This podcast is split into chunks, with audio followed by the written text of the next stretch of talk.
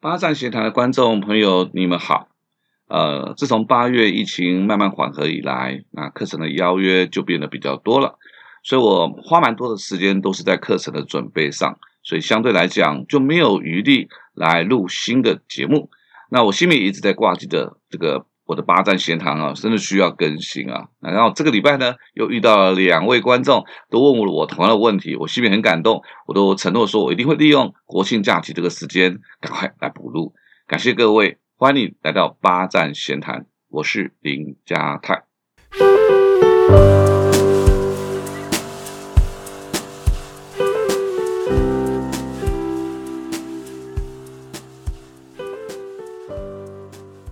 今天要跟各位讨论一个比较奇怪，但其实我想谈它已经很久的一个题目，就是宠妻是一件好事吗？啊，那我记得多年以前啊，有位女性朋友在跟我聊天的过程当中，她就说她很羡慕她一个闺蜜啊，嫁给这个宠妻狂人。好，因为这个她的这个闺蜜的另外一半呢，哇，这个甜言蜜语啊，不不在话下。好，那常常呢还给她的闺蜜制造非常多的惊喜和浪漫哦，那记得各种纪念日。啊，脾气又好，家事抢着做，三不五时呢，哎，又会收到各种礼物啊。所以闺蜜呢，喜欢的东西，没多久，先生就会把包过来啊。这个看到这个女性朋友那满脸的羡慕啊，就我听完之后就笑而不答啊。那女性朋友可以不开心啊，她就觉得我一定是大男人主义的这种信徒，好，那才会觉得不以为然。首先呢，我谈这个题目就是说，应该会有一个朋友，会应该会有朋友会质疑啊，就是说。别人宠不宠老婆这件事情关我什么事情，对不对？好，我我轮得到我说三道四吗？确实啊，这是别人家的事情啊，我没事干嘛去评论他，对不对？只是我会感受到，就是说那种时代，首先我感受到那种时代的改变，也会改变我们对很多文字的感受。好，比如说第一个字就是那个“逆”这个字。好，我不晓得各位想到“逆”，你会想到什么？比如说以前有部呃《逆子》，对不对？我们觉得大逆不道啊，倒行逆施。啊，逆来顺受啊，这个逆这个字好像在我们认知当中不是一个好的字眼，但我们现在动不动就会听到很多逆天长腿啦，什么生逆天什么的，这这这个字就不一样。宠也是一样，这个这个也是这样的情况。好，这个台湾话有一句话嘛，叫“醒地不好，醒地俩早”。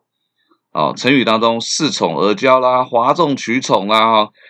那谈到宠这个字，似乎。也不是一个好字，所以“宠”这个字跟幸福啊，这个好像没有什么扯得上边啊。当然，当然，我们今天不是在讨论这个文说文解字啊，讨论这个文字的用法啊，举例文字用法不是。我是想跟大家讲一下，就是说“宠”这个字啊，真的跟以前啊我们认知啊都完全不一样。好，那接下来谈谈啊，我我也觉得宠妻这件事情啊，对不对？好，呃，如果这个关起门来。你你要怎么宠一个老婆？我觉得那是人家家里面的事情，真的是在管不到。啊啊，但而特别是这种，如果这个宠妻的初心只是哎想要让对方感到幸福，我觉得这份初心是无罪的。但是呢，宠老婆，嗯，就大肆宣扬这件事情，让众人皆知哦，张张罗呃大张旗鼓。那我就在想，如果这是我家啊，我我干嘛把它搞得人尽皆知？哦。而且戏面啊，老是有个疑虑，就是啊，让大家知道我很宠老婆。除了会有人觉得，嗯，佳老师的老婆很幸福哦，啊，呃，老公这么宠她，这么疼她，我还会想一件事情，就是一定也有人在想，你宠老婆就宠老婆嘛，你这么大肆宣扬，你是不是让别人知道你是宠妻魔人，对不对？其实你想得到别人的掌声，你想树立一个良好的典象，对不对？其实这这是我我我担心的事情，所以我在我的。媒体上面，自媒体上面，我就很少谈到家务事的原因就在这里，我就觉得是家务事，好，而而而且这样的揣测是我真的最不想听到的，所以家务事好坏，我根本不想谈它，我也不想张扬。好，那但我想跟各位分享一首我蛮喜欢的一段话，啊啊，这段话是这样讲：真正有财富的人啊，往往低调，不会逢人就炫；真正有智慧的人，往往圆融。不会显山露水，真正有品味的人往往自然，哎，不会娇柔做作。所以对宠爱这件事情啊，我我是觉得我比较偏向就是，嗯，那是你们家的事，你也不需要让太多人知道啊，这是我的想法。好，那而且哈，这个有有人幸福，就会有人不幸福。那过于彰显自己的幸福，你会不会让那些现在不幸福的人，你觉得他是被激发了，更想追求幸福呢？还是更容易觉得啊，我很难过，为什么我就没有那种幸福，反而变成另外一种伤害？哈，那加上我在分享人际关系和客户关系经营的这段这个课程里面啊，我我都会非常强调对等互惠啊这个的重要性，因为我认为健康的关系啊，它必然是建立在平衡的基础之上，而不是倾斜。什么叫平衡呢？就是付出跟得到之间啊是差不多的。彼此相爱的程度是差不多的啊，所以如果有一方爱的比另外另外一方爱很多，你你知道吗？我我想到的不是那种悲壮爱那种幸福不得了的悲故事或什么悲壮的爱情故事，我我觉得那个就是那种爱情戏里面最常看到爱不丢爱不到啊那种爱情戏里面，哎，这还算好的。那要不然就是什么？就是那种谋谋杀案的惨案，所以有人说啊，这个变成凶杀案的题材啊。所以有人说啊，这个凶杀案啊，预谋的凶杀案大概有三大原因。这原因就是财杀、仇杀，再来就是情杀。所以这个爱跟被爱，哈，如果你问我说，诶，我要选择哪一个？我跟你讲，我会毫不犹豫选择我要爱人。为什么？因为我觉得爱一个人呢，我是有选择权，我可以选择爱多少，我甚至可以选择爱或不爱，爱或不爱啊，而不是啊受制于人。那因为人人生就是一连串的选择啊，所以我宁愿哈多一点的选择权放到我身上，而不是被别人选择，没办法受制别人。好，所以像那些很爱很爱对方的，我们刚刚讲到爱的倾斜的，他变成那种凶杀案的常见呢。比如说我们之前有提到过的台大宅王，对不对？在幼教老师身上砍了那么多刀，那或者是后来另外一个就是那个健身教练情杀这个台大的女生，还把她分尸了。这其实何尝不都是一方的爱？远远远远超过另外一方的爱所所造成的，所以谈到选择啊，我在课堂上我也会哦，请大家问一个问题啊，诶，大家觉得服务的人啊，服务别人的人，看被服务的人谁比较幸福？哦，我每次在课堂上问这个问题哦，大部分绝大多数的朋友都会举手说，那当然是被服务的人比较幸福了。那我当然我就会举一个比较极端的例子，就是重病在床好的人，他就是被服务的啦，对不对？所以如果这样子的话，你你觉得？到底服务的人比较幸福，还是被服务的人比较幸福？好，那当然，但是哈，说实在，人其实是一种不只是很矛盾的动物。严格讲起来，也不知道自己到底需要什么东西。好，所以呃，也当然就不可能知道到底什么样的事情可以让自己幸福。所以我们总是羡慕那些啊钱多事少离家近的工作。但但这样的工作真的就是幸福吗？好，我我曾经有个因缘际会的的时间，大概有八个月时间。我的工作呢，就是事少钱多倒没有，但真的离家也蛮近哦。每天跟同事开会，就是我一件很痛苦的事情。那怎么大家都忙得不得了，我就没有事情可以忙？我完全没那种，因为没有被需要，因为没有事情可以忙，我就觉得我没有被需要，我就完全没有那种存在感。那八个月是我很不踏实的八个月。好，那我们为什么会羡慕那些事情少的人？其实很多时候是因为我们的付出没有得到。主管或者同事的肯定、认同、赞美、鼓励，甚至感谢，那就觉得啊，自己的付出不值得。但是回过头来想，如果你的付出会让你觉得值得，那是不是你做这件事情就会有一种开心、成就感？所以重点啊，我想夫妻关系也是这样的。不论是家庭主妇、职业妇女，啊，会去羡慕那种啊不用做家事的贵妇，有有没有可能是因为自己的付出没有得到相对应的肯定？赞美或感谢，那觉得自己不值得。但但是如果哈，这个我们今天当一个饭来张口啊，完全不用做家事啊，小孩有保姆带，家事有佣人，或是老公会承担啊啊，自己每天就是把自己打扮的漂漂亮亮的贵妇，那真的就会有满满的幸福感吗？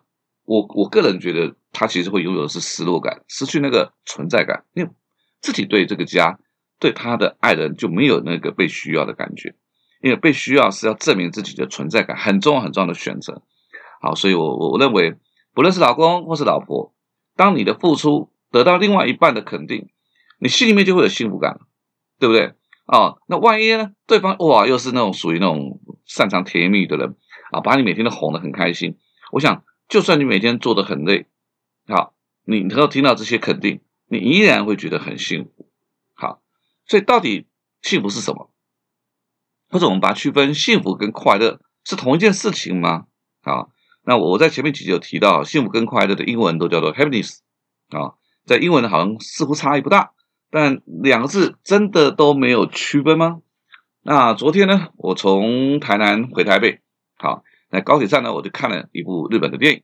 这个日本的电影背景就是讲说啊，日全世界哈就是停电两年。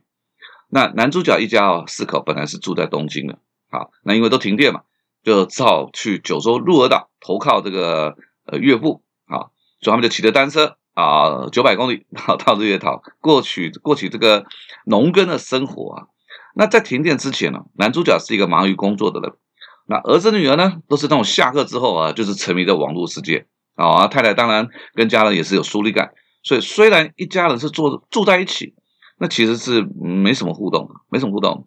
那结果呢，从东京骑脚踏车到鹿儿岛的九百公里当中，啊，那么他们两个，他们这一家人大概就是除了家人还在一起，其他的都都失去了。可是，在过程当中哦，却感到了无比的幸福。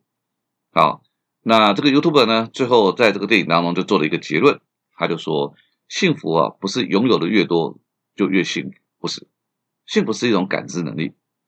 啊，所以他们在逃难的过程当中，一家人拥有的身外之物越来越少了，但他可能却因为找到一瓶饮用水而感到无比的幸福。所以，幸福跟快乐，啊，都会。用两个字来形容，我想各位会更能够贴切，啊，就是甜跟甘。我为什么这样讲？就是快乐这件事情，我觉得它像是甜这个感觉。你吃一个东西甜不甜？人家问你，你可以感觉得出来。但是甘这个字，它就很抽象了。我就记得小时候我不爱吃苦瓜，我很不喜欢吃苦瓜。我想很多人小时候都不喜欢吃苦瓜。那我妈呢就会跟我讲，怎么会苦？不会啦，口干口干哦，口干口干。那我听到“甘”那个字嘛，我就想说啊，那吃吃看吧。有一次我就觉得还是很苦啊。可是现在你跟我来讲，我就能够吃得出苦瓜的那个甘甜的味道。甜跟甘这个字很有趣，你会发现没有了舌头了，你要靠心去体验。那就跟幸福这件事情一样，你要去感知的。好，所以婚姻当中的幸福，我相信不是因为你拥有了比别人多的爱、财富，或者等等等等之类的。我相信更多更多的事情是你有感知到自己是幸福的，你有感知到在这段婚姻当中，你比别人拥有了更多，你被肯定，你被需要，被重视，被关心。所以回过头来，宠妻是一件好事吗？对不对？我的看法是，只要双方乐在其中，那就好了，对不对？好，那至于要不要让全世界都知道啊，要大张旗鼓敲锣打鼓让别人知道。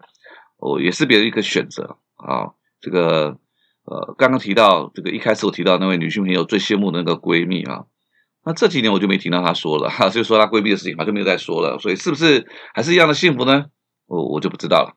好，但但是呢，最后我想用老人家以前很喜欢说的一句话做这个一个小小的一个结尾啊。老人家很喜欢说，一个人一辈子吃多少饭，说多少的话，都是。注定好好的，那我相信一个人他能够享受多大的幸福，应该也是注定好的。所以，如何让自己的幸福能够拥有的越来越多？我想在享受幸福之余，是不是我们也来种一些福田，让自己跟自己在乎的人都可以一直幸福下去？八站闲谈，捕捉平时错过的风景，发现被忽略的观察角度，让生活多一点乐趣。人生多一点厚度。那么，如果你有任何想要跟我分享的事情，或者是呢想要听的主题，你都可以搜寻脸书粉丝团，也叫做八站闲谈。好，也别忘了帮我留下五颗星。我们下次见喽。